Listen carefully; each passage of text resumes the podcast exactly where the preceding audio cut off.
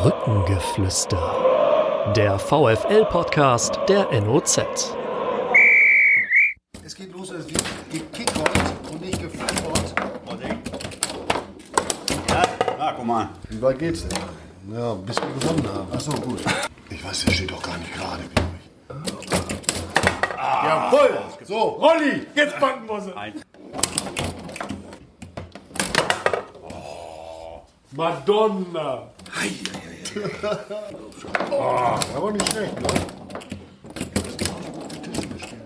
Da war es ja immer nur Lage 3 und 4, ne? Jawohl! Wunderbar. Brückengeflüster, die 20. Auflage, geht heute an den Start. Ich begrüße bei mir meinen Kollegen Stefan Alberti, den VfL-Fan Achim Weghorst, der aus gutem Grund heute hier ist, und Torwartflüsterer Rolf Meyer, seit 2003 Torwarttrainer beim VfL. Und natürlich ist damit auch das Thema gesetzt. Und äh, ich glaube, als erstes, Achim, du kannst vielleicht erklären, warum wir dich heute eingeladen haben. Naja, ich vermute stark wegen meiner Äußerung, die ich hin und wieder bei äh, Fanclub Lila Weiß äh, getätigt habe, äh, unter dem Pseudonym Fischken Multaub, wo ich mich bemüht habe, immer zu Torwartspiel, Torwarten äh, etwas Vernünftiges beizutragen. Und ich habe mich bewusst immer rausgehalten bei den Feldspielern, weil ich da wenig Ahnung davon habe. Und deswegen vermute ich, dass das der Grund für diese Einladung ist. So sieht's aus. Und Rolf Meyer ist hier, weil er nie zu uns in den Podcast kommen wollte, weil er kein Mann für die Öffentlichkeit ist. Aber Rolli, du, du, du bist einfach fällig. Alle haben es gefordert und alle wollen wissen, wo dein Erfolgsgeheimnis liegt, dass der VfL seit Jahren immer sein, nicht nur gute Torwarte hat, sondern sie auch immer besser macht. Ja, hallo erstmal. Äh, ja, Erfolgsgeheimnis äh, weiß ich selber nicht. Ich habe vielleicht auch das, äh, das Händchen für die Torhüter und vielleicht ab und zu die richtige Nase gehabt.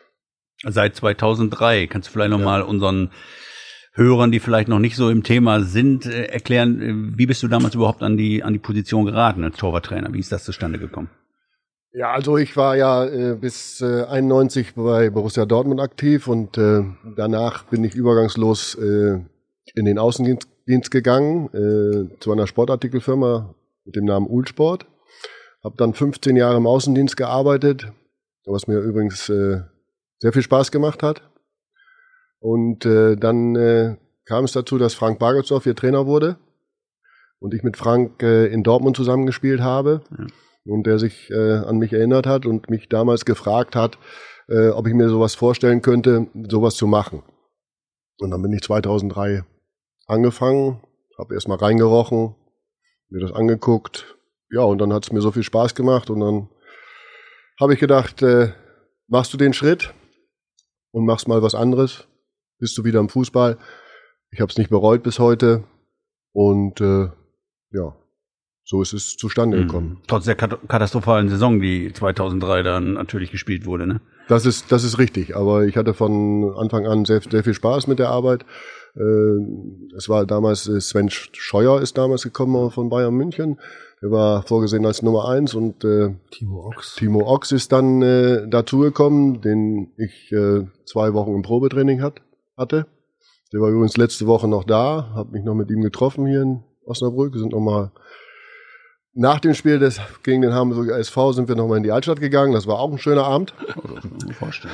Was macht Timo jetzt? Äh, Timo ist in Göttingen und äh, hat äh, zwei oder drei Fitnessstudios und äh, hat jetzt eine Firma gegründet mit dem mit seinem ehemaligen Berater zusammen, mit dem Herrn Kartmann aus Hannover und äh, ja versucht jetzt äh, in diesem Geschäft, in dem Beratungsgeschäft, Spielerberatungsgeschäft, ja, Fuß zu fassen Mhm. und sich damit auseinanderzusetzen.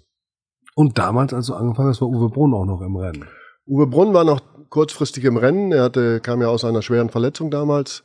Und äh, ja, er hat es dann nochmal probiert, aber mh, es äh, machte dann keinen Sinn und musste dann dieser Verletzung Tribut zollen und äh, hat dann aufgehört.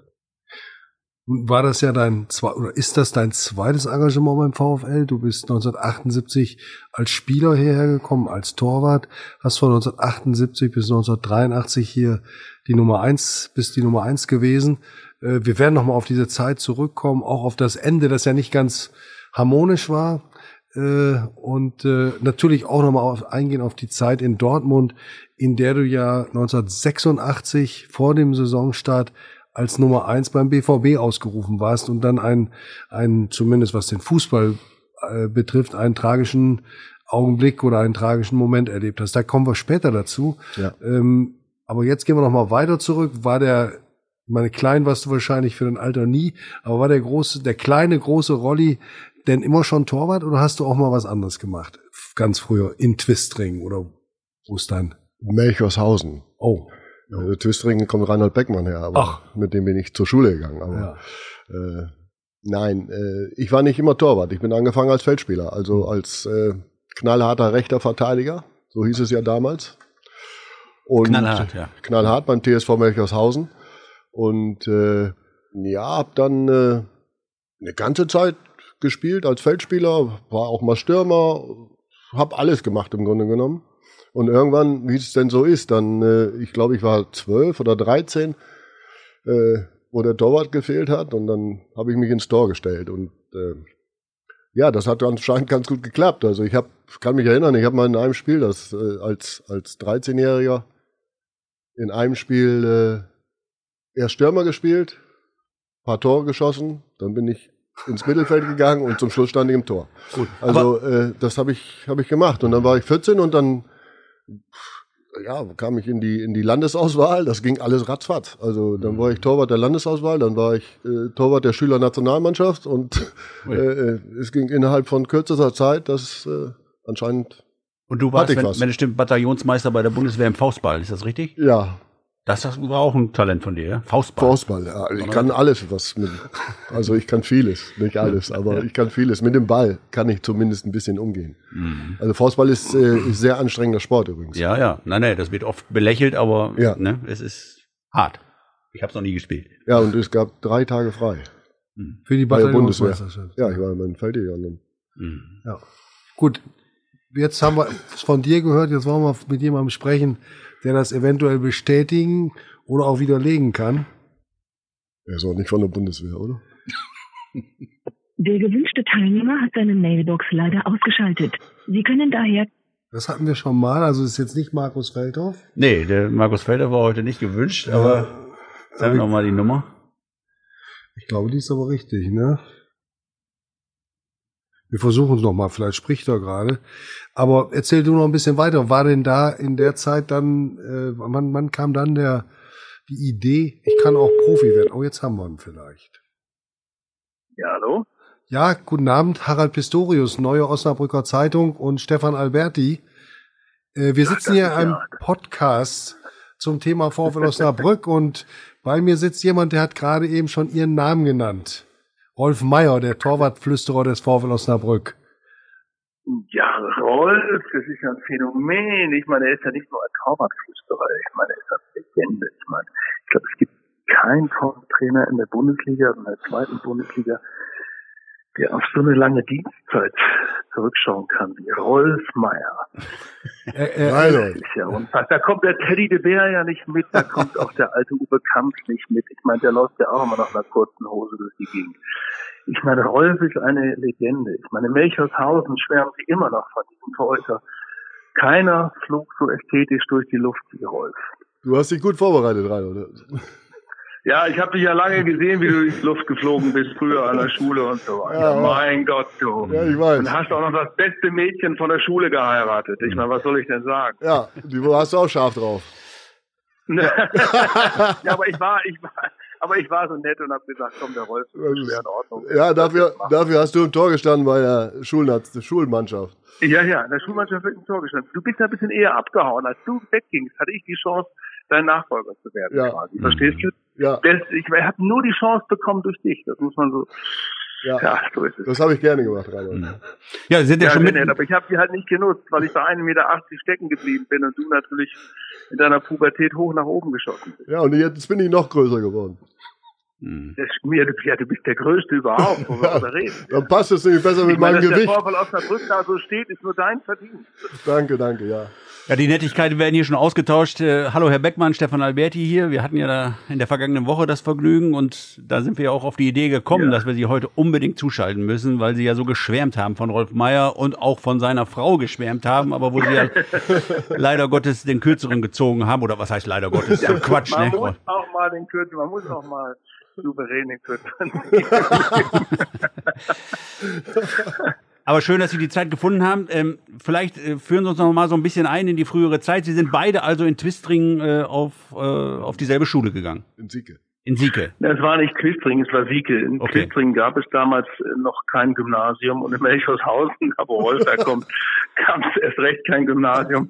Und Entschuldigung, dass ich das so formuliere. Ja. Äh, so, wir mussten, wir mussten damals also den Daumen in den Wind halten, weil wir oft den Bus verpasst haben und dann über Kanalter dann zur Schule gefahren. Und äh, ja, wir waren in Sieke auf diesem Gymnasium. Das war ein großer Schritt, weil nämlich äh, das ja in unserer Generation noch nicht so regelmäßig vorgesehen war, zum Gymnasium zu gehen. Meine beiden älteren Brüder zum Beispiel, äh, da hat man noch gesagt, Mensch, bleib bescheiden, mach die Mittelschule, mach die Realschule. Was denken die Nachbarn, wenn ihr zum Gymnasium geht? Das war zum Glück bei mir dann hey, nicht ja. mehr so. Ja. Mhm. Wie war das denn damals in, in Ihrer Heimatregion, als der Rolf dann ja relativ früh zu Werder ging? Das war ja noch äh, damals in den Zeiten vor den Nachwuchsleistungszentren nicht die normale Geschichte, dass ein Junge vom Dorf dann die Profichance bekam. War er da schon so ein kleiner Star? Haben ihn, haben ihn die Jungs beneidet und die Mädchen angehimmelt? Ja, also auf alle Fälle, um erstes zu beantworten, waren wir natürlich alle schwer stolz, dass einer von uns äh, aus unserer direkten Umgebung, den wir alle kannten, es geschafft hatte. Und dass er da bei Werder Bremen unterkam. Also okay, es gab ja in der Zeit jetzt äh, auch bei Werder Bremen nicht nur immer erfolgreiche Zeiten, es war ja nicht die Zeit, wo man ins Weserstadion ging und Werder war unter den ersten dreien. Aber dass da einer von uns irgendwie da oben in diesem Kreis der ganz Großen mitspielte. Ich weiß gar nicht, war Budde damals im Tor, Rolf, oder wie, wie, wie fing der stand im Tor? Wer war die Einsatz? Ja, Budde, Budde war im Tor und äh, ich war mehr ja. oder weniger der, der Nachfolger von Günter Bernhard. Genau, du warst ja nach von Günter Bernhard. Und Günter Bernhard wechselte damals noch für das letzte Taschengeld nach Atlas Delmenhorst. Genau. Äh, was viele Spieler von Werder gemacht haben, Hasebrink und Günter Bernhard. Ja. Die mussten sich dann äh, nochmal abstrampeln gegen den SC Twistring. Da gibt, gibt es noch ein paar große Spiele, große Schlachten in der Verbandsliga, wo wir bewundernd gegen Hasebrink und Günter Bernhard gespielt haben. Und da war Budde schon längst im Tor. Und dein Schicksal war letztendlich, dass Budde so unwiderstehlich war und so überaus ehrgeizig und äh, wie ein leichter Vogel durch den Strafraum flog, wurde war ja irgendwie über gefühlte 500 Spiele nicht wegzukriegen, da richtig. Das stimmt. Das ist wohl wahr. Und er, ja. war, er war auch ein außergewöhnlich guter Torwart, muss man dazu sagen. Ja. Normalerweise hättest, wenn der nicht gewesen wäre, Rolf, hättest du das erledigt. Ja, das muss man einfach mal so sagen. Ja. Und dann wäre auch der nächste Schritt Nationalmannschaft. Das wäre alles vorgeebnet. Alles, gewesen. alles, Reinhard, alles. Mhm. Ja. Haben Sie denn noch? Äh, hab, Entschuldigung, ja. Ja, was ich aber bewundernswert finde, dass, äh, dass, dass Rolf wirklich äh, über diese vielen Jahre dem Fußball so dermaßen nahe erhalten geblieben ist und wirklich ja, deshalb habe ich eben Kams und Teddy de Berg genannt, als also wirklich Torwarttrainer. Ich weiß ja, wie alt Rolf ist, weil ich ja weiß, wie alt ich bin. Und das sozusagen in dem Alter noch in dieser Qualität zu machen und dafür zu sorgen, dass äh, aus Osnabrück immer wieder tolle Torhüter rauskommen, das ist ein großes, großes Verdienst von, von, von Rolf. Mhm. Ja, was denken Sie denn im Moment, wenn Sie jetzt so ein bisschen auf die Tabelle schauen? 16 äh, Spieltage in der zweiten Liga gespielt und der VfL ist Fünfter. Ähm, ja, das ist. Ja, das hier in Hamburg, wenn man, wenn man VfL Osnabrück hört, wird man hier in Hamburg ja ganz schwindlig schon. Da kriegt man schon Beklemmung und Ängste. Ich meine, jetzt gewinnen die schon 4-2 in Kiel und davor den HSV, da, äh, dass die an der Bremer Brücke den HSV niedermachen. Ähm, ich als St. Paulianer fand das auch gar nicht schlecht, aber ich als St. Paulianer darf sowieso nicht schwärmen im Moment, weil St. Pauli einfach einen fürchterlichen Fußball spielt. Das muss man einfach auch mal als Fan so eingestehen. Und es ist im, es ist ein ganz melancholischer Montag, wenn ich rausgucke hier in Hamburg. Es regnet, es regnet, wieder keine Punkte am Wochenende. Ja, das ist schon hart hier, dieser Fußballstadt, irgendwie sein Fußballherz irgendwie fröhlich zu machen.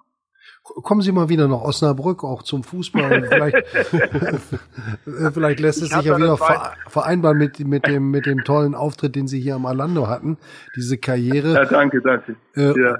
Rolf, wie hast du das ähm, erlebt, diesen Reinhold Beckmanns Karriere hast du ja verfolgt. Ähm, ja. Einer der bekanntesten Sportjournalisten, einer der Revolutionäre, der mit der roten Jeansjacke die TV-Berichterstattung aus der Bundesliga revolutioniert hat, auf ewig festgeschrieben und entfernt sich dann vom Sport. Hast du das immer auch verstanden und nachvollziehen können, dass da mal jemand sagt, so jetzt ist gut mit Fußball? Ja, das, das, das kann ich nachvollziehen. Und äh, ich, wie gesagt, ich kenne Reinhard auch schon ewig lange und äh, genau das Gleiche, was Reinhard über mich gesagt hat, dass er stolz war, mich gekannt zu haben, so genauso stolz bin ich, äh, Reinhard zu kennen, äh, weil ich seine Karriere genauso verfolgt habe und äh, ich äh, es beeindruckend fand, äh, wie er sich da in dem, im Sportjournalismus durchgesetzt hat und äh, was für tolle Sendungen er macht und gemacht hat. Und äh, da kann ich, kann ich, äh, kann ich nur sagen, großes Kompliment. Und äh, ja, Reinhold, mach weiter so. Und ich habe dich ja vor, ich weiß gar nicht, vor einem Jahr, äh, war das in Wallenhorst? Als, als du in Wallenhorst? Ja, äh, in Wallenhorst. Als du in Wallenhorst ja. gespielt hast, da haben wir ja, uns nach Jahren, Jahren mal wieder gesehen, haben schön mhm. zusammen gegessen. Das war ein wunderschöner Abend und äh, ja. ja. War Renate auch dabei? Renate war auch dabei. Renate war auch dabei. Ich frag ja nur. ja, aber Renate musste auch dabei, klar. Ja. Nein, es war wunderbar, war ein sehr toller Abend. Wir haben am Wochenende in der Nähe von Tristring gespielt, in einem Landgasthof. Du kannst es dir nicht vorstellen. Mhm. Es war vollgestopft natürlich bis oben hin und es war, das muss man auf den Leuten auf dem Land wirklich lassen, die, die ihre Kulturarbeiter machen und sich so engagieren. Es war eine solche mördertolle Stimmung. Also ich war ganz geschüttelt und gerührt. Das, das war so ein bisschen wieder nach Hause kommen. Ja, das kann ich mir vorstellen. Aber im, in Bassum, im Klu Klux Klan hättest du früher nicht gespielt. Nein, das weiß ich vergessen wieder. Das wissen die beiden nicht. Alberti und Pistorius sind jetzt raus. Ku Klux Klan war damals in Bassum. Eine Aha. absolute Kultkneipe, wo große Bands spielten. Ja. Und es war ein bisschen schräg und es war, wenn man da hinging, dann war man in der Schulklasse ziemlich anerkannt. Ja. Wolf, was ist denn mit VfL? Sag mal, wollt ihr jetzt mal aufsteigen, verdammt nochmal?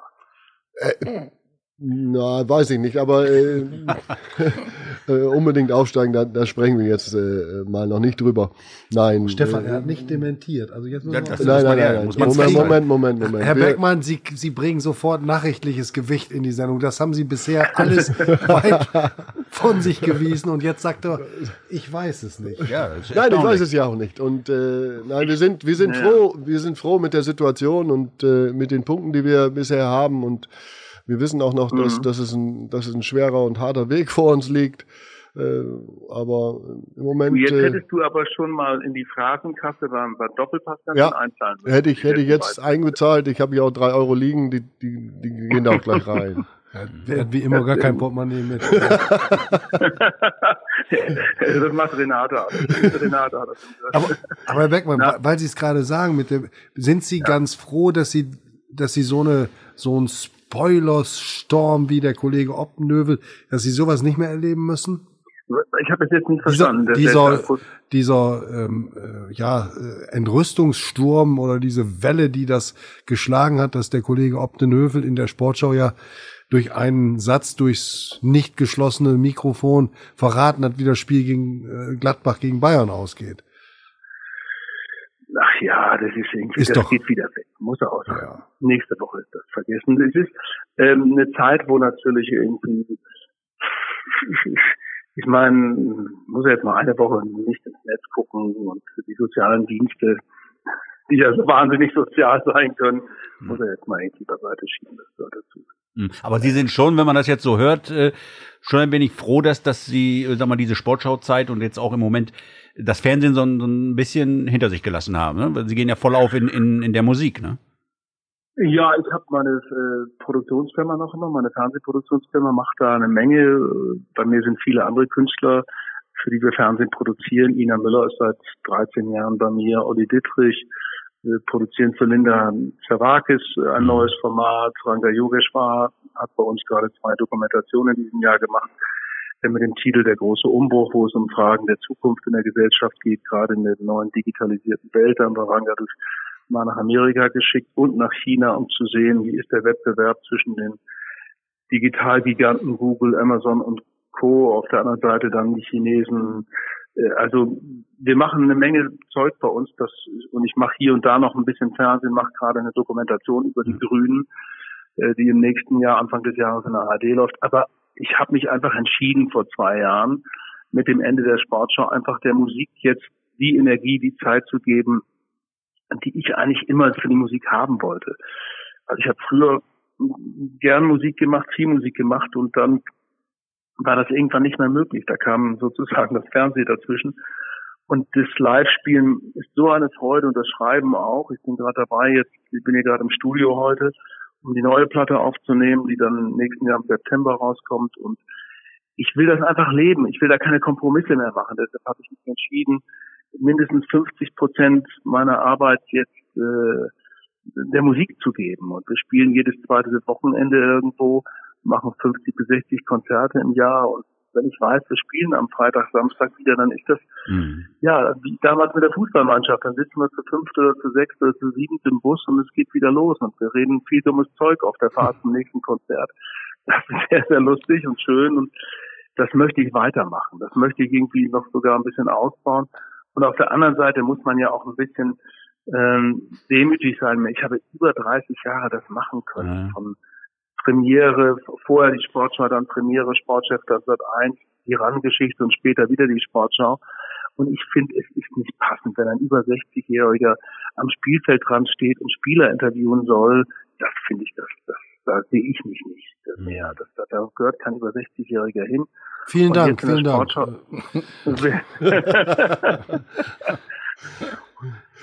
Gut, Ja, wobei, wobei diese Interviews, die Sie ansprechen, ja heute gar nicht mehr in dieser Form möglich wären, wie Sie sie damals geführt haben. Das ist ja heute aufgrund der ganzen örtlichen Gegebenheiten in den Stadien äh, gar nicht mehr machbar. Nicht? Da geht ja viel äh, Authentizität verloren. Ne? Das ist, ja, das ist ein durchaus wichtiger Punkt, weil dieser Zugang war ja damals ganz offen und frei. Das heißt, die Spieler kamen zu einem, man konnte längere Gespräche führen, man konnte irgendwie eine launige äh, Situation herstellen, die auch ein bisschen unterhaltend, aber auch gleichzeitig auch journalistisch war, dass man ein bisschen nachfassen konnte. Heute sind das oft so alle die Interviews am Spielfeldrand. Und ähm, da muss man damit zurechtkommen, dass der Pressechef an irgendeinem Spieler vors Mikrofon stellt. Diese Freiheit war früher eine ganz andere. Da haben wir gesagt, Mensch, Matthäus, komm rüber. Und dann kam Matthäus oder der Spieler, den man wollte, den hat man sich genommen. Ja. Oder wenn ich an die Fußball-WM 1990 denke, wo man einfach ja, uneingeschränkt vor den Kabinen noch Interviews machen Hm. konnte. Heute würdest du das von, von, von Erschossen. der FIFA, glaube ich, Erschossen. erschossen, lebenslänglich ab in den Knast. Dafür, glaube ich. Ja. Ja, ich, ha- ich habe noch eine Empfehlung zum, zum Schluss. Sie haben das wunderbar geschildert, diese Tour mit dem Rockbus. Der Rolf geht ja bald in Rente. Wäre das ein Roadie für Sie? Oh ja. Ja, äh, Rolf kann mit anpacken. Das sieht man doch. Das ist ein Anpacker. Ja. Ich meine, man muss nur, sich nur die Torwartpranken angucken, die er hat. Und äh, aber ich glaube, der hat ja. Rolf, willst du wirklich in Rente gehen? Du bist ja ein Jahr älter als ich, glaube ich. Ne? Du bist Jahrgang 55. Ja, Genau.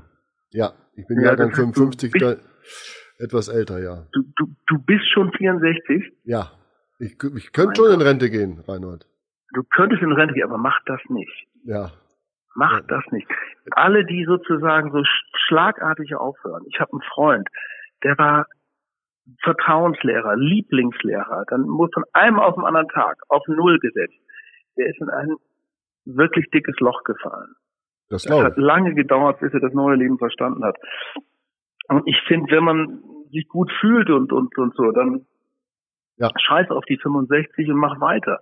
Dafür hast du da so viele gute Teute rausgebracht. Also, dann würde ich das echt ignorieren oder irgendwas, äh, klar, ich kann mir vorstellen, dass Renate sagt, jetzt komm endlich nach Hause, dann ist jetzt das zweite gute Dinge vorbei.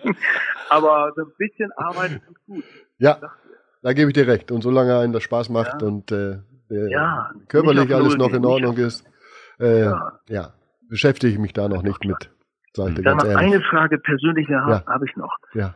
Quarzt du hier und da noch eine Fluppe raus, wenn du eine Zigarette hier? Ja.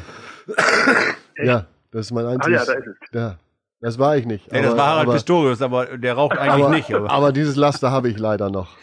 Hm. Ja. Ach Mann. Aber Du nicht? ja, du Ja, du nicht, ne? Du nicht mehr. Nee, ich hab, äh, Du, ich bin, äh, habe mit 49 aufgehört Oh, und äh, ich habe auch mehrere Versuche gebraucht. Ja, wir sind ja die Rauchergeneration. Ja. Und ich muss einfach sagen, äh, aus der Wir haben ganz Erfahrung- andere Sachen geraucht. Ja. Ja, auch das auch. Ja. das wird spannend. Aber Helmut Schmidt darf nicht als Vorbild dienen. Das muss, Mhm. man, man denkt in Deutschland immer auch, der alte Schmidt ist ja so alt geworden, fast 100 und so, der hat ja durchgehend geraucht. Das ist, ein- der hatte immer Ärzte um sich rum. Wenn der erste, als der erste Herzinfarkt kam, war ein Arzt da. Als der zweite Herzinfarkt kam, war ein Arzt da. Der ist so edel betreut worden. Also Ja. Helmut Schmidt ist kein gutes Beispiel, Gut. was das betrifft. jedenfalls. Okay, Reinhold, ich werde äh, mir deinen Rat zu Herzen nehmen. Wir können, wir können Rolf Meier ja heute das Versprechen abnehmen, wenn der VfL in die Bundesliga aufsteigt, dann hört er auf zu rauchen. Ja. Das ist doch eine ganz klare Aussage. Definitiv, ja. So, so, das haben wir jetzt Ja, das hier ist ein gutes Koppelgeschäft. Ja, Gut, Herr Beckmann, Sie müssen wieder zurück ins Studio, die, die neue Scheibe Ja, ruft und äh, wir würden uns natürlich freuen, wenn diese neue Scheibe dann fertig ist, dann kommen Sie nächstes Jahr nach Osnabrück zum Release-Konzert. Dann sollten wir das Ja, vorstellen. sehr gerne. Dann machen wir was aus. Machen wir was Dann, aus. dann machen wir was Toll, aus. Dann danken wir für Ihre kostbare Zeit. Vielen Dank. Hat sehr viel Spaß gemacht und wir hören und sehen uns wieder hoffentlich. Genau, Mensch, vielen Dank euch und äh, Rolf, schöne Grüße an Renate. Ne? das mache ich gerne. Danke dir, Reinhold. Bleib Ja. gesund. Ja, Bis bald. alles klar. bis Dankeschön. bald. Ciao, ciao. Tschüss. Tschüss. Tschüss, danke. Ja, bisschen überrascht warst du auch mal, ne? Da war ich sehr überrascht, ja. Also ich habe mit vielen gerechnet, aber nicht mit Reinhold Beckmann. Ja. Es kommt ja noch einer, aber das äh, dazu später. Jetzt wollen wir erst noch mal wieder einsteigen aus der Show in die Torwartmaterie.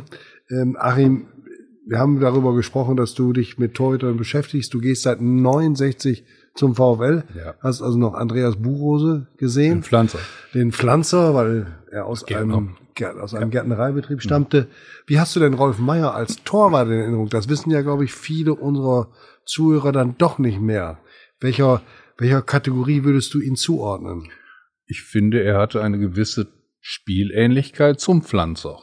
Also, da war eine Strafraumbeherrschung da, die nicht jedem zu eigen ist. Das hatte eine Menge mit dem Körper zu tun.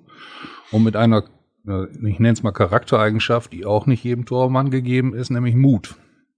Das heißt, ich treffe eine Entscheidung als Torwart und ziehe sie durch. Und wenn sie dann falsch ist, wie zum Beispiel gestern, als der Herr Gulaschi unter dem Ball hergesprungen ist, dann kann das zwar passieren, aber wenn ich im Vorfeld weiß, wie ich zu springen habe und mich äh, entscheide, so zu springen, dann habe ich auch die Konsequenzen zu ziehen und meinen Gegenspieler unter Umständen auch äh, in die Grenzen zu weisen, dass er eben beim nächsten Mal im Fünfer mich nicht zu attackieren hat.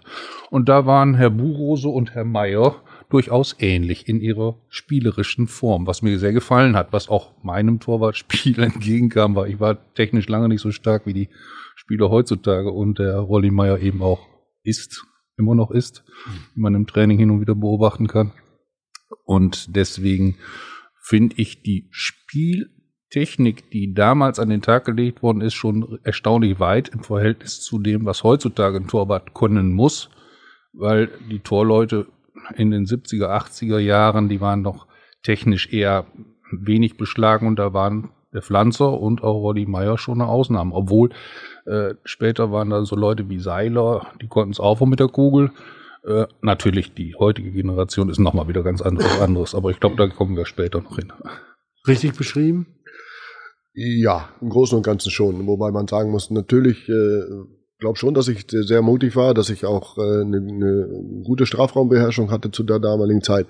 Nur das kann man mit heute nicht vergleichen. Also Strafraumbeherrschung heute und, und früher ist, ist schon was anderes. Also früher, früher, ohne das jetzt, äh, ich will mich nicht kleiner machen, aber früher war es einfacher, im Strafraum den Ball runterzupflücken, weil äh, die Bälle noch nicht so viel Schnitt hatten und äh, ja, da kamen viele Sachen zusammen. Und äh, Aber Jungs, die einen attackiert haben und die einen auch da aus der Luft holen wollten, die gab's schon. Die gab's auch, äh, vielleicht sogar äh, noch ein bisschen mehr, aber äh, äh, nur, nur die Bälle kamen halt äh, so hoch, dass, dass du, wenn du nicht ganz dumm warst, den auch fangen konntest. Also, Mhm.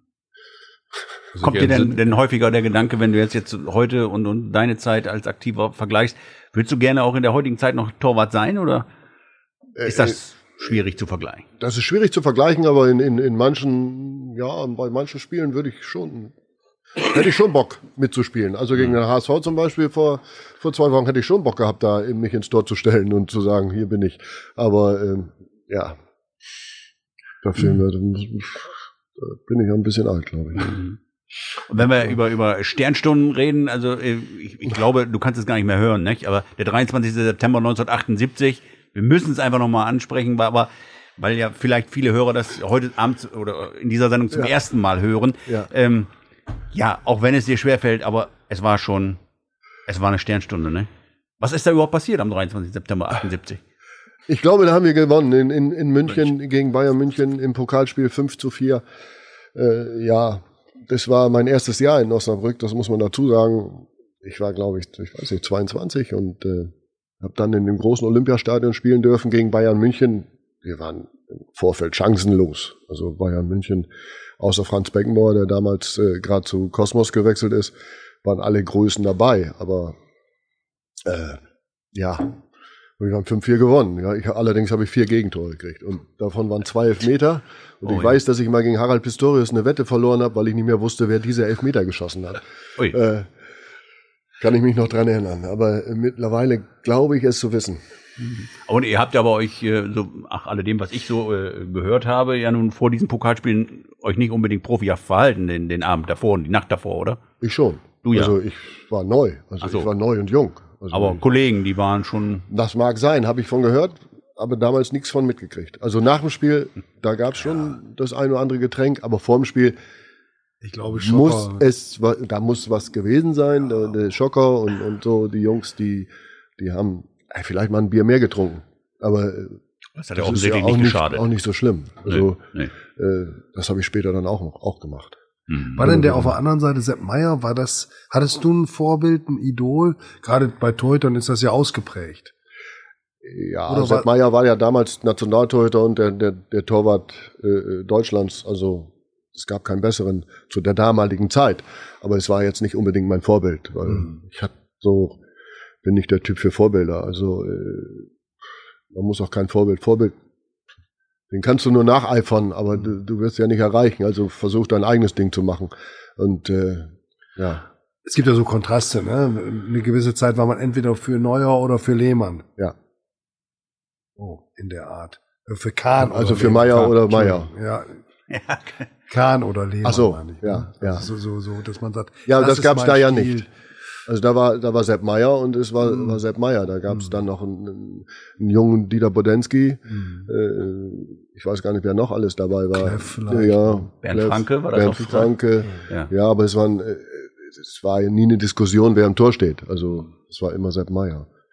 Und äh, der stand in dem, Spiel natürlich auf der anderen Seite. Du hast ja auch nicht nicht, nicht an- nur Sepp Meier. Anschließend das Trikot von, von Meier geholt. Nein, Sowas war damals das auch gab's damals nicht. Nein. war nicht üblich. Nein, es gab ja, es, es, es ja, die Zeit kann man ja mit heute nicht vergleichen. Also wir hatten Trikots, die waren durchnummeriert von 1 bis 12 und der, oder bis 1 bis 11 und äh, der zweite Torwart hat auch die 1 gehabt und äh, da gab es keinen Namen auf dem Trikot. Äh, das, Ja, ja. Es war auch, die Sitte gab's auch. und gar du, nicht, du ne? konntest das, konntest ja kein Trikot weggeben, das ist viel zu teuer gewesen Muss damals. man selbst bezahlen. Ja, so ungefähr. Aber äh, Sepp hat dir doch wenigstens gratuliert, oder kommt, ist das, auch? weiß er nicht. Das weiß ich Warum, nicht. warum weiß er das nicht mehr? Ja, Das wahrscheinlich haben wir uns anschließend die Hand gegeben, aber ich glaube, oder auch nicht. Äh, vielleicht war er auch eher so, so enttäuscht und so sauer, Ja. dass er, dass es dazu nicht gekommen ist. Das, das kann, daran kann ich mich aber nicht mehr erinnern. Also, äh, tut mir leid. Macht nichts, Rolf, wirklich. Dafür bist du ja hier, dass du es von uns hörst. Ja, danke. Aber jetzt springen wir noch mal in die, in die äh, Torhüter-Szene ein, in den VfL Osnabrück. Du hast ja Achim Bekost, VfL-Fan und Torwart-Beobachter. Ähm, du hast ja äh, schon mal gesagt, wie du Rolf in Erinnerung hast als Spieler. Was, wie siehst du denn die Torwarte seit 2003 beim VfL, als Rolf hier eingestiegen ist? Das ist ja schon eine lange Abfolge. Du kriegst sie garantiert alle zusammen. Garantiert nicht. Ja, Ich glaube nicht, nein. Ja, nein, aber zumindest die, die, die, die Nummer eins. Wir haben gehört, Timo Ochs, der dann Sven Scheuer ziemlich bald verdrängt hat. Ja. Auch aufgrund außersportlicher Entwicklung, aber das lassen wir jetzt mal. Und äh, der dann auch ne, der erste eigentlich war, gleich der erste hat die erste Karriere hingelegt. Ja. Ne? Und zu Recht. Ja, allemal.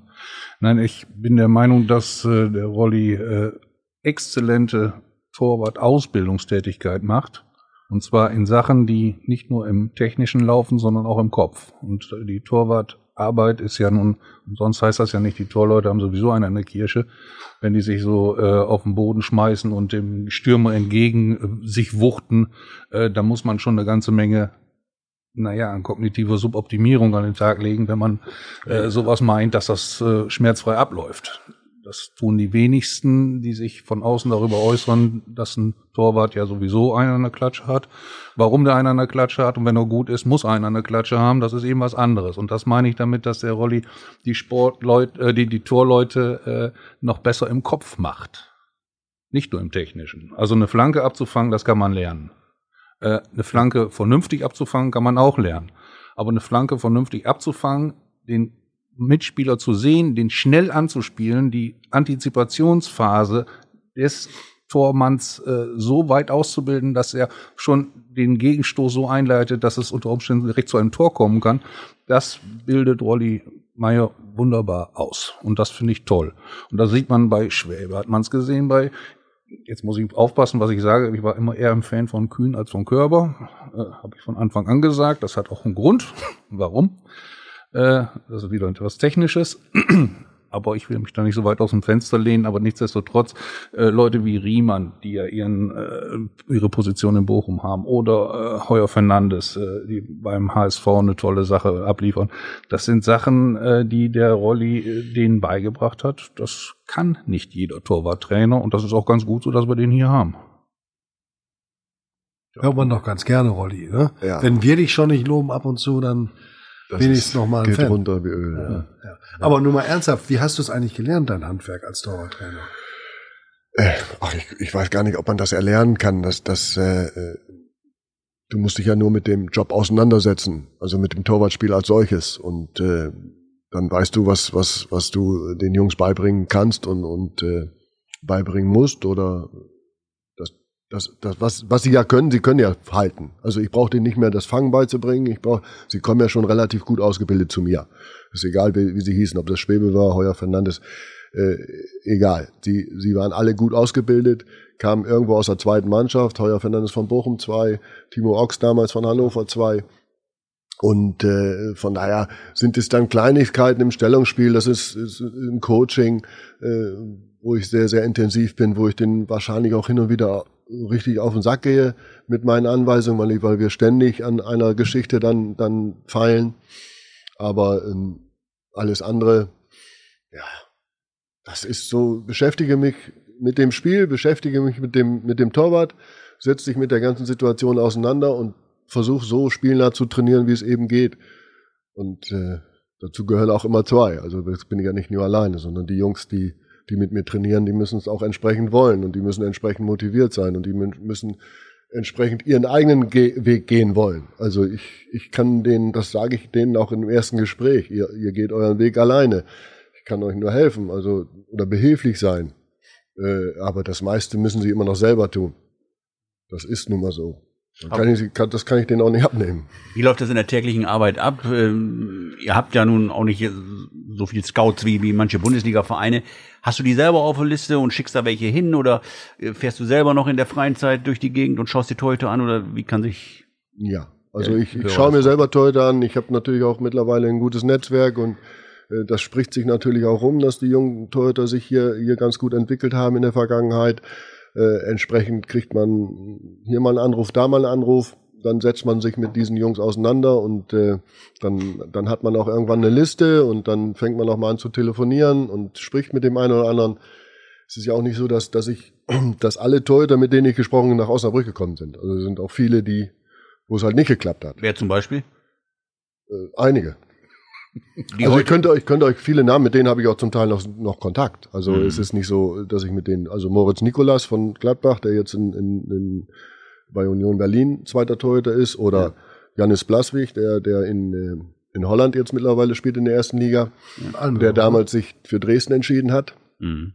äh, mit dem ich, äh, habe ich nach wie vor Kontakt und guten Kontakt. Also man schreibt sich hin und wieder noch. Der neueste ist Niemann, der in, in Jena ist, auf, auf der Bank, der kam da oder kommt aus Augsburg 2. Also, äh, aber jetzt zu Weihnachten und so, dann tauscht man sich schon mal aus. Mhm. Ja, und äh, Und in dem Torwartbereich bist du auch relativ autark oder sag mal, wie, wie läuft das ab? Musst du das Ja. alles äh, sich Ja. kurz schließen mit äh, Benjamin Schmedes und Daniel Thune oder Ja. wie, Ja, doch, ich, ich mache meine Vorschläge oder habe meine Liste und, und äh, sag, äh, was ich, was, was ich mir vorstellen könnte, aber die, die finanziellen Geschichten oder die ersten Gespräche führe ich natürlich und äh, klopfe ab, ob, ob das überhaupt eine Möglichkeit ist, ob das für ihn überhaupt eine Option ist für den Torwart. Und äh, alles andere, was dann äh, im finanziellen Bereich abgeht, das macht dann Benjamin Schmedes oder Ja. vorher Lothar Ganz oder ja, vorher Lothar Ganz. Äh, da habe ich natürlich keine Aktie mehr drin. Aber alles Mhm. andere, äh, was Gespräche betrifft oder was ich, äh, was ich für, mir für einen Torwart vorstelle oder, oder das äh, mache ich dann schon und Mhm. äh, mache dann entsprechend meine Vorschläge. Ja. Du hast relativ oft beim VfL in einer Zeit auch Konkurrenzkämpfe zwischen Torhütern moderieren müssen und gehabt. Ich weiß nicht, ob man sagen kann forciert, aber es war ja in einigen Spielzeiten so, dass die Situation zumindest übergangsweise offen war. Stefan Wessels, Tino Werbig, Daniel Heuer Fernandes äh, zu Lehmann. Ja. Zuletzt die beiden waren unangefochten oder die drei. Ja. Ähm, wie, wie moderierst du das? Wir stehen ja jetzt wieder mitten in einem Konkurrenzkampf. Also das heißt, es kommt auf den VfL zu. Ja. Philipp Kühn spielt seit 25. August in guter Verfassung. Nils Körber ist im Aufbautraining, aber noch nicht so weit. Ähm, wie, wie handelst du diesen Konkurrenzkampf? Denn das ist eine andere Situation als bei Feldspielern. Torwarte sind im Training unmittelbar aufeinander angewiesen und Konkurrenten. Ja, das ist richtig. Das ist auch für die Jungs nicht immer eine einfache Situation.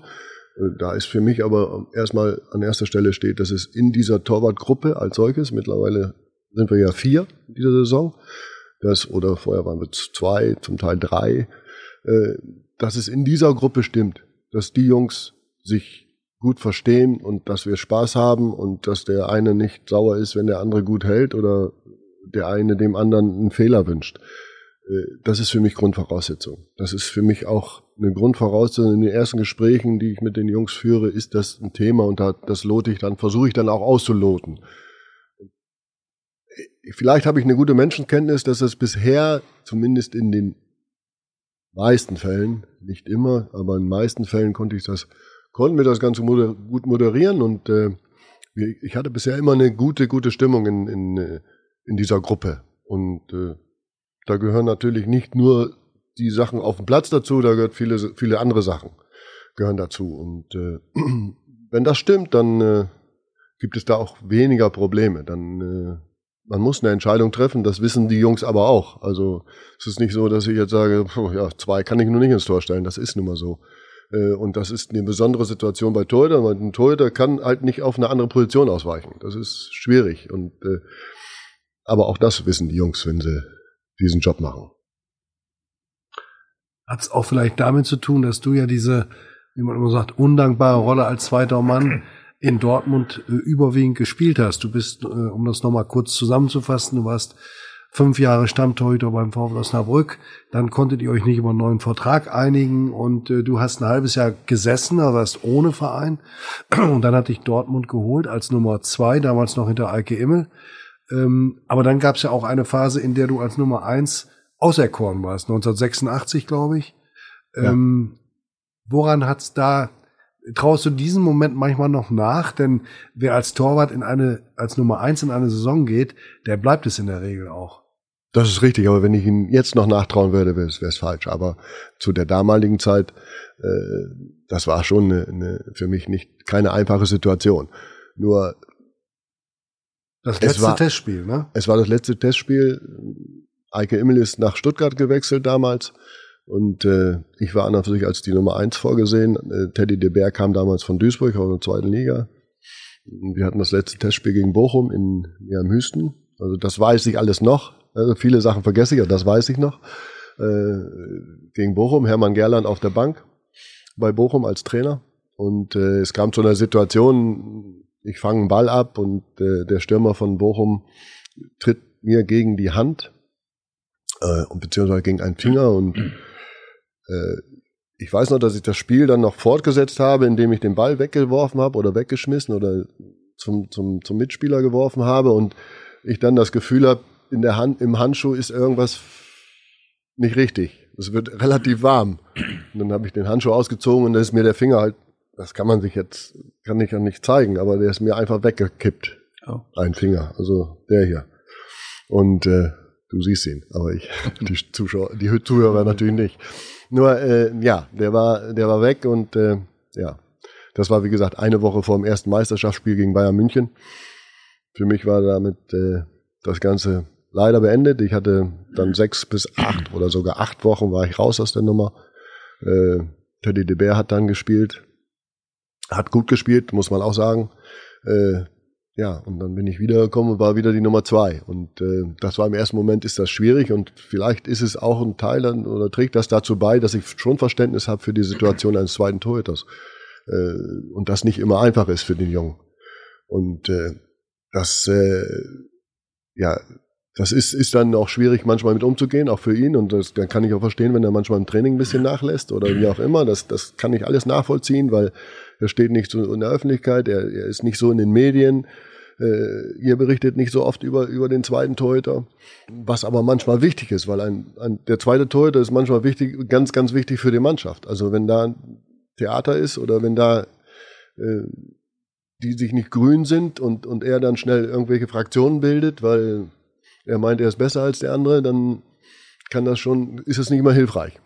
Und ja. äh, von daher versuche ich dann in, in Gesprächen mit den Torhütern, in Feedback-Gesprächen nennt man es heute, äh, wo man immer mal äh, mit den Jungs spricht, einzeln, ja, ihm dann gerade dem zweiten die, die Aufmerksamkeit zu schenken und äh, hin und wieder auch vielleicht mit, mit eurer Hilfe ihm die Aufmerksamkeit zu geben, die er, die er wirklich, äh, ja, die er verdient. Aber das ist auch in der Torleuteauswahl ein Auge für die charakterliche Integrität der Person. Und das muss man auch haben, weil äh, ich meine, es gibt auch durchaus zweite Torleute, die nicht nur Stinkstiefel sind, sondern tatsächlich diese Fraktionsbildung so vornehmen, auch in der zweiten Bundesliga in, bei einigen Vereinen. Jedenfalls hatten mir das so einige Kumpels erzählt, die Fans von anderen Vereinen sind, dass es kontraproduktiv ist für die Gesamtstimmung innerhalb der Mannschaft und im Endeffekt schlägt sich das auch im Tabellenbild niedrig, nieder. Richtig, das ist, das ist nie gut für, für das Mannschaftsgefüge, wenn, wenn äh, da so eine Fraktion gebildet werden und wenn und von daher ist es, äh, wie gesagt, das es ist eine, eine Sache, mit der muss man sich auseinandersetzen. Da muss ich mich auch als Trainer mit auseinandersetzen, mit, mit, mit äh, der Nummer zwei und auch mit der Nummer drei oder jetzt auch mit, mit, mit Laurenz Beckermeier. Für den tut's mir besonders leid, weil wir haben jetzt keine zweite Mannschaft mehr. Er kriegt überhaupt gar keine Spielpraxis, in Anführungsstrichen. Wir versuchen schon, den einen oder anderen Freundschaftsspielen einzusetzen. Das haben wir auch in der Vergangenheit getan. Aber er hat natürlich nicht den, den regelmäßigen Wettkampf. Das ist, ist so. Was, was der Rolf jetzt natürlich nicht gesagt hat, wenn man in Dortmund, egal wann und äh, mit wem spricht, sein Name ist präsent, auch bei den höheren Mitarbeitern, bei Trainern, bei Ex-Trainern. Und es ist, äh, es ist immer ein, ein, eine große Anerkennung, die, die ihm dazu teil wird. Von ehemaligen Mitspielern, ob es Frank Mill ist oder Norbert Dickel oder ehemalige Trainer, die alle wissen, was Rolf, bei dem die schlechte Laune ja eigentlich nie eine Chance hat, ähm, ähm, was er getan hat für diesen Mannschaftsgeist. Und ähm, ja, wie gesagt, über so hohes Ansehen als Torwart Nummer zwei auch heute noch in Dortmund zur Verfügung und Pokalsieger ist er 89 auch geworden. Kann mich gut erinnern, 4-1 gegen Werder war sicherlich ein ganz, ganz großer Tag für dich. Absolut. Das war, das war vielleicht, ja, vielleicht der größte Tag in meinem Fußballleben, obwohl ich nicht aktiv dabei war oder beziehungsweise nicht aktiv gespielt habe, aber du warst war Teil schon, des Teams, wie war, Ich war ein Teil, Teil der Mannschaft ja. und äh, es war eine besondere Atmosphäre. Es war für Dortmund der erste Titel nach dem Europapokalsieg 1966, glaube ich. Und äh, wenn ich daran denke, als wir nach, zurückkamen nach Dortmund, was da für eine Stimmung war, was da für eine Euphorie war, und das, das werden, werden die Jungs, die, die heute noch in der verantwortungsvollen Position bei Dortmund sind, ob es Michael Zorc ist oder Nobby Dickel, der wird das, die werden das alle bestätigen, mhm. dass, dass danach so, so eine Euphorie in der mhm. Stadt, äh, glaube ich, nicht, nicht so schnell wieder gekommen ist. Also selbst bei dem Champions League Sieg äh, war es nicht so extrem als äh, wie damals 1989. Ja. Und die Zeiten waren auch anders, weil Reinhold das vorhin erzählt hat. Äh, wir kannten uns ja und ich war in den Katakomben nach dem Spiel. Man kam noch nah ran und Rolli sagte dann, komm mit auf eine Flasche Bier in die Kabine. Da tranken die Ui. Dortmunder Bier in der Kabine. Unvergessliche Momente mittendrin im Jubel. Aber da, jetzt hören wir auf mit der Nostalgie und rufen nochmal jemanden an, der vielleicht den einen oder anderen Satz sagen kann zu dem, was Rolf hier gerade über seine Arbeit beim VfL gesprochen hat.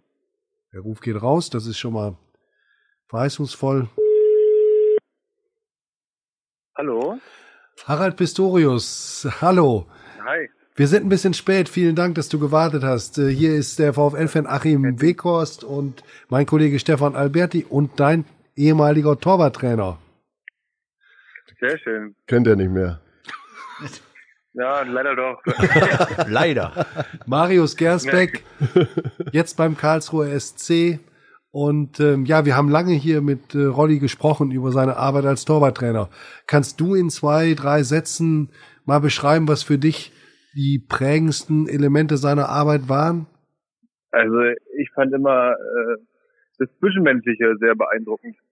Also das war von Anfang an das gepasst, die Chemie zwischen einem. Ich glaube, ich kenne jetzt auch den Nils, ich glaube, das ist, geht jedem Torwart so, der da hinkommt, dass er sich gut mit dem Rollo versteht. Ein bisschen Ahnung hat er auch, von daher ist das Training auch ganz gut. Danke. Und also, wie gesagt, also ich glaube, es ist, für mich persönlich steht immer im Vordergrund, wie es Zwischenmenschliche ist. Und das hat einfach gepasst. Und ja, das kann man wie gesagt nur loben und ansonsten das Training war auch super. Also ein bisschen habe ich was gelernt in Osnabrück.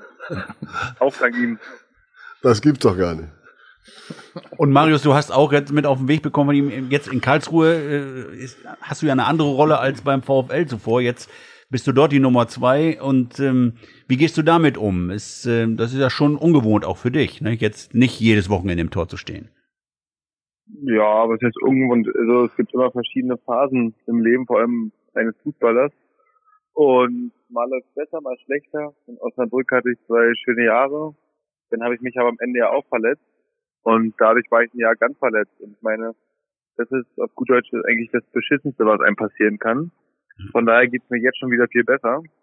Und auch damit komme ich zurecht, dass ich jetzt immer auf der Bank sitze. Trotzdem versuche ich natürlich schnellstmöglich ins Tor zu kehren. Und deswegen äh, heißt es für mich einfach weiter im Training alles zu geben, um zu gucken, dass ich bald mal wieder spiele. Also muss man ja sagen, das war ja eine der schwersten Verletzungen, die ein Fußballer erwischen kann. Äh, Das Ganze kurz vor Saisonende im Trainingsunfall, eine überflüssige Aktion, aber das lassen wir mal dahingestellt. Ähm, Hast du in der Phase, als du dann in Berlin dich um die Rekonvaleszenz, um den Aufbau gekümmert hast, irgendwann mal gezweifelt, ob es weitergeht? Ja, was heißt, äh, zweifelt nicht, aber man muss natürlich schon ähm, dann mit einem realistischen Auge auch dabei sein. Also es ist nicht meine erste Operation gewesen. Natürlich denkt man, okay, mal gucken, wie das Knie darauf reagiert. Aber trotzdem hat der Arzt noch von Anfang an gesagt, schon bei der OP, das wird alles wieder. Und nach dem Motto bin ich auch gegangen. Ich habe einfach dann in der Reha alles gegeben, habe da wirklich mich voll reingehangen. Mit dem Ergebnis, dass sich mein Bein jetzt natürlich auch dementsprechend anfühlt. Ich habe keine Probleme, fühlt sich alles wunderbar an. Es hält alles, von daher kann ich mich da nicht beschweren und wüsste jetzt nicht, warum ich jetzt noch zweifeln sollte Mhm. oder an was. Ja. Den Das Weg, das, freut Das freut mich, Marius. Das Ich freut meine, mich ihr, sehr. tau ihr tauscht euch ja doch sowieso regelmäßig aus, äh, ne? Ja, ja, wir ja, telefonieren. Die höre ich ab und zu. Das ist auch ganz schön, ja. Ja, wir telefonieren ab und zu. Ja, ja. Was sagst du zur Entwicklung beim VfL in dieser Saison? Zu wem? Zur Entwicklung beim VfL in der. Saison. Ja, na, ich glaube, die Mannschaft hat es geschafft, die, Eupho die Aufstiegseuphorie mitzunehmen und kann deswegen auch diese Leistung abrufen und gewinnt regelmäßig Spiele, was natürlich jetzt auch äh, eine Berechtigung für die Platzierung momentan ist. Ich glaube, dieses Jahr ist sowieso alles gefühlt ziemlich eng in der zweiten Liga und da zählt jeder Punkt und vor allem holen sie jetzt ziemlich viele Big Points in den letzten Spielen. Und wenn sie so weitermachen, werden wir keine Probleme haben, die Klasse zu halten. Natürlich ist immer ähm, die Sache, man muss es natürlich auf 34 Spieltage schaffen. Reicht jetzt nicht eine gute Hinserie und dann in der Rückrunde kann man da einbrechen, weil es halt so eng ist. Sondern man muss immer schön vorsichtig sein und aber ich glaube, da wird der Verein keine Probleme haben. Aber hast du gerade gesagt, werden wir keine Probleme haben, die Klasse zu halten? Schlägt schon noch so ein, so ein Nee. lila-weißes Herz in der Brust mit, nicht nur blau-weiß wie Karlsruhe? Wie gesagt, habe ich glaube ich nicht, aber äh, trotzdem guckt man natürlich auch mal hin. Das freut mich. Also der Verein ist jetzt nicht komplett äh, in Vergessenheit geraten. Schön. Ähm, Du heiratest jetzt, oder? Ich heirate Ende des Monats. Ja. Ist das jetzt eine Heirat aus Liebe oder aus steuerlichen Gründen? Das kann, äh, möchte ich in dem Podcast jetzt nicht sagen. Ne? aber was es bei Rolli war, das kann ich dir sagen. Rollo hat mir letzte Woche noch gesagt, machst du gut. So, nein, nein ähm, das ist nur als Liebe, aber ja, wollten wir natürlich dieses Jahr noch machen. Das ist schön. Das läuft halt gut. Neben dem Fußball läuft es privat schon mal sehr gut. Ja, das freut mich. Es gab Das- mal einen Profi beim VfL, der ist übrigens zu Piepenbrock in die Gehaltszentrale gelaufen und hat gefragt, ob er eine neue Steuerklasse bekäme. Er hätte sich verlobt. Ja. Ja, das war ich noch nicht. Das war, das war ein Fußballer, oder? Das war ein Fußballer. Ich nenne keine Namen. sein. Ja. Gut, Marius, alles Gute für, für dich in Karlsruhe und auch sonst. Ähm, wir freuen uns immer, dich hier zu sehen. Du bist in bester Erinnerung. Ähm, und ähm, ja, die Karriere ist noch lang. Den VfL gibt's auch in ein paar Jahren noch. Es ist ja nicht mal ein Wiedersehen ausgeschlossen. Nee, Rollo hat ja meine Nummer. Genau. Und tu mir noch eingefallen, wir hatten eben schon Kontakt mit einem alten Jugendfreund von ihm, Reinhold Beckmann, dem TV-Moderator. Die beiden kennen sich. Ja. Und der Reinhold äh, hat äh, dankenswerterweise schon mal vorgefühlt und gesagt, Rollo, geh nicht in Rente. So ein Appell, den würden wir jetzt gerne auch von dir hören. Ja, ich glaube, den braucht er nicht. Ich meine, Ja. So alt ist er jetzt auch noch nicht. er sieht zwar älter aus, als er ist, aber Ui. Er, er hat einen sehr gesunden Lebensstil. Was ist mit dir? Ja. Nein, von daher. Also ich würde mich natürlich auch freuen, wenn es Rollo noch etliche Jahre macht. Marius, ganz, ganz lieben Dank, dass du äh, dich hast zuschalten lassen. Dir alles Gute. Dankeschön. Und euch noch einen schönen Abend. Ja, Danke. Marius. Auch Ebenso. von mir, ne? Und liebe, liebe Grüße an deine Frau. War das jetzt so der, hast du, hast du eigentlich einen Liebling aus deiner Torwartreihe? Nein, Warum hast du? Du willst es nur nicht sagen. richtig. Oder? Ja. Tatsächlich. Ja, was, was, heißt Liebling? Man hat, äh, ja. Was meinst du? Wer ist sein, sein, Das ist absolut schwer zu sagen, weil es in der Vergangenheit so den einen oder anderen tollen Menschen gab, den ich auch kennenlernen durfte. Aber zum Beispiel? Zum Beispiel den Marvin Schwäbe, den mochte ich sehr gerne. Ja. Ja. Äh, Ja, ich weiß nicht, es ist jedem Menschen zu eigen, dass er so persönliche Animositäten oder eben auch Lieben hat, Ja. ohne das begründen zu können. Da stimmt einfach die Chemie und das ist das, was ja auch den Menschen auszeichnet. Und ich glaube, bei, bei dir ist das nichts anderes, dass du da Kandidaten hast, die da einfach, ohne das begründen zu können, einfach gerne hast. Ja, es waren alles, alles tolle Jungs, das Ja. muss man sagen. Es waren wirklich alles tolle Jungs und sind alles tolle Jungs und äh, jeder hat seinen eigenen Charakter, logischerweise, sind, waren nicht alle gleich und das ist auch das Schöne, äh, äh, dass man äh, nicht, nicht mit allen arbeiten muss, die alle gleich sind, sondern sie sind, der eine ist so, der andere ist so und, so. und das macht das Ganze auch sehr, sehr interessant und äh, aber es sind alles, alles ganz, ganz liebe Jungs und äh, Wer von denen kommt noch in die Bundesliga, so wie Daniel? Das, das kann, das kann ich, kann ich jetzt nicht sagen, aber ich gönn's, gönn's natürlich allen und, und äh, ich freue mich auch für jeden und äh, ich verfolge natürlich auch alle, alle Wege und ich verfolge natürlich auch die Jungs äh, wie Tim Patterock bei, bei Steinbach oder wie, wie Frank Lehmann in, in Elversberg oder wie Nils Zumbel in, in Hildesheim. Auch das verfolge ich und äh, auch denen, auch das waren äh, äh, Top-Jungs und, und sind Top-Jungs und da freue ich mich auch, wenn sie ihren Weg gehen. Äh, in der Regionalliga oder, oder Nils jetzt in der Oberliga, hat aber schon mit Hildesheim in der Regionalliga gespielt, äh, hat damals eine andere Priorität gesetzt, hat gesagt, ich will studieren, will, will meinen Job machen. Alles top und das freut mich für die Jungs und, äh, und macht mich auch ein bisschen stolz, sage ich dir ganz ehrlich. Aber jetzt muss er, so ganz raus kommt er hier nicht. Also das aktuelle Torwartrennen, Ja, Körber Kühn. ja, So, also es ist ja davon auszugehen, dass, dass Philipp Kühn wahrscheinlich jetzt die Spiele gegen Dresden und Heidenheim wird er noch spielen, weil Nils Körber im Moment noch nicht auf 100 Prozent ist, wird immer gesagt. Ja. Äh, und dann werden ab Januar die Karten neu gemischt oder wie stellen wir uns das vor? da, da könnt ihr von ausgehen, ja. Also vorausgesetzt, Nils äh, ist dann so wiederhergestellt, dass es, dass es hundertprozentig äh, äh, klappt bei ihm und äh, dann, dann werden wir schauen. Also, Ist das Rennen nochmal neu eröffnet? Ich meine, ihr seid ja klar mit der Aussage in die Saison gestartet, Nils Körber ist unsere Nummer eins. ja, ja, Ähm, gut, Nummer eins kommt wieder zurück, ist wieder fit, ja. Dann gehört die Nummer eins auch ins Tor, oder nicht? Ja, schauen wir mal. Also das, das, ich kann ja jetzt nicht sagen, da kann ja noch so viel, so viel passieren. Also vielleicht spielt auch, auch Buchholz oder, Ui. oder Beckemeyer. Ja, Ja. also wenn sich die anderen beiden verletzen. Sorry. Das ist klar. ja, da, da kann ich ja jetzt keine, keine Aussage zu tätigen. Das äh, will ich auch nicht. Und äh, das, das wird sich zeigen und irgendwann werden wir eine Entscheidung treffen und dann werden wir schauen. Also äh, Fakt ist, Philipp Kühn macht einen außerordentlich guten Job zurzeit und äh, das muss man haben. Auf der anderen Seite muss man auch, darf man auch nicht vergessen, was, was Nils Körber äh, in der dritten Liga für uns geleistet hat oder für den, für den VfL oder für die Mannschaft zu der damaligen Zeit.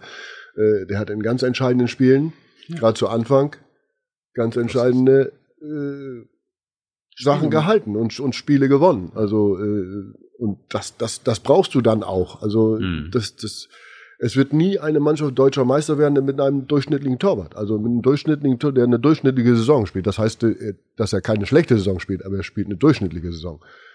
Genauso, da wirst du nie deutscher Meister. Müssen- Der Torwart muss außergewöhnlich gut sein. Genauso musst du einen außergewöhnlich guten Torwart haben, um aufzusteigen.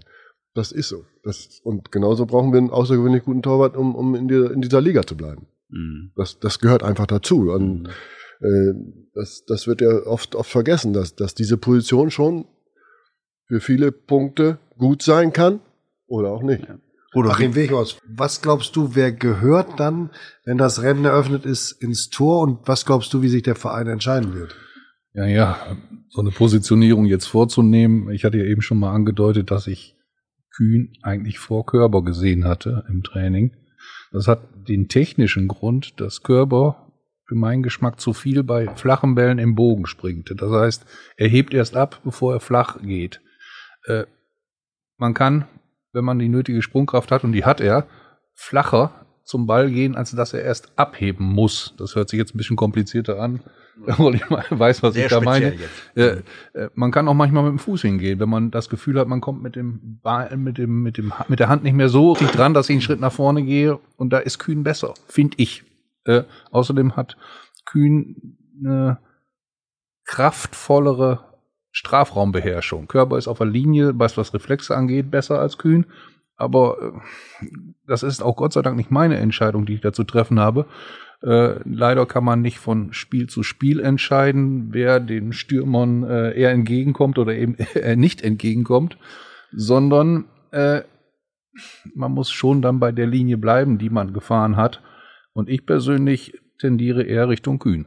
Stefan, hast du So hat jeder seine Meinung. Ja, also wir werden Rolf Meier ja keine endgültige Aussage aus den Rippen schwitzen können, das, Nee. äh, was er jetzt sagt. Aber du hast ja auch beide so beschrieben, egal wie die Entscheidung letztendlich ausfällt, ab, ab, ab Januar, beide Jungs sind so charakterstark, dass sie so oder so die Entscheidung äh, wie ein Profi aufnehmen werden. Ja. Hm? Also wie gesagt, das sind nicht nur die beiden, da gehören uns zwei Genau. andere dazu. Ja, die vergessen die, wir dann die, häufig, ja. äh, Mhm. die dürfen wir nicht vergessen, weil das Richtig. auch ein großer, die ja auch einen großen Anteil haben an, Ja. an, an Erfolg oder Misserfolg. Die sind genauso ein Teil der Mannschaft und äh, sind genauso wichtig für uns, sind genauso wichtig für die Klar. Trainingsqualität, äh, Woche für Woche, Tag für Tag. Und äh, ja, die fallen oft hinten rüber. Ja? Ja, Man spricht leider. immer nur Mhm. über die Nummer eins oder Ja. äh, über die Nummer zwei, die jetzt zu eins geworden ist, und äh, die Nummer drei, äh, Buchholz, oder die Nummer vier.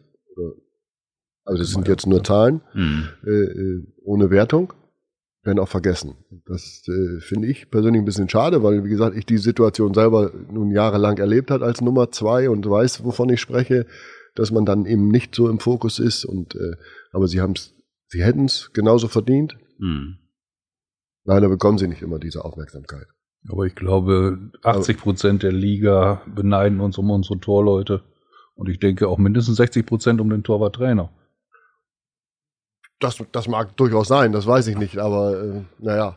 Äh, Also jetzt schön, dass es so ab. ist. Also ja. so viel Lob, das kann er nicht Ja, gut ja, haben. Ja, aber jetzt, müssen wir natürlich die Frage noch stellen, gehe beneidet ja sowieso. der Torwarttrainer, hat er denn auch schon Angebote bekommen seit 2003? Abwerbeversuche. Ich meine, Mario Richter hat hier gesessen, der hat auch schon Angebote von Bayer Leverkusen bekommen. Wie sieht's bei Rolf Meier aus? Ja, Und hast abgelehnt. Klar, sonst wärst du nicht hier. Aber warum? ich glaube Real Madrid und Arsenal war dabei. Ui, das sind aber mutige Entscheidungen. Nein. Und, und Renate, Nein. hat, Renate hat die Tür abgeschlossen. Ja, es, also ist äh, natürlich gab es schon das eine oder andere Mal Gespräch und äh, Ja. mit dem einen oder anderen Verein, auch äh, höherklassig. Aber ich, Bist hier ganz ehrlich, also beheimatet. Äh, ja, also ich habe keine großen Ambitionen, gehabt früher Hm. Äh, und jetzt sowieso nicht mehr, äh, den Verein nochmal zu wechseln und äh, mein Lebensmittelpunkt, mein Lebensmittelpunkt ist einfach hier und ich habe ja auch keine Lust auf eine Wochenendbeziehung. Außerdem habe ich, wie gesagt, äh, viel zu tun in meiner Freizeit äh, bei meiner Tochter mit den Pferden und äh, das brauche ich auch und das, das möchte ich auch nicht missen. Wir machen jetzt Schluss. Das wären schon Überstunden wie noch nie bei einem Podcast, aber es war die Sache wert. Bedanke mich bei Achim Weghorst, VfL-Fan und Torwart-Experte. Stefan Alberti, mein geschätzter Kollege, der mit Rolf Meyer gerne mal ein Tischtennis-Match machen würde. Ich habe damals äh, in meiner ersten Mannschaft gespielt. In Lechtinger Rolf war ja immer äh, Blaues Holger 4, nicht? Blauer Solliger 4, Red Diamonds. Red Diamonds, ja. ja. aber ich war Sportfreunde Lechting 1 und da Aber wir haben, wir haben die Liga beherrscht, Stefan. Wir haben die beherrscht damals. Ja, ja, das hörte davon. Mehrfacher Meister. Ja. Darf ich jetzt bitte auch noch? ja, selbstverständlich, Entschuldigung. Also das im Tischtennis. Im Tischtennis. so. Tischtennis. Ich Nicht im Faustball. Faustball, Faust- Faustball Tischtennis. Für mich existiert nur der Mensch Rolf Meier und der Torwarttrainer Rolf Meier. Und in der Funktion kennen wir uns jetzt seit äh, 40 Jahren. Ja. Das ist schön, das soll so bleiben. Ma, geh bitte nicht in Rente.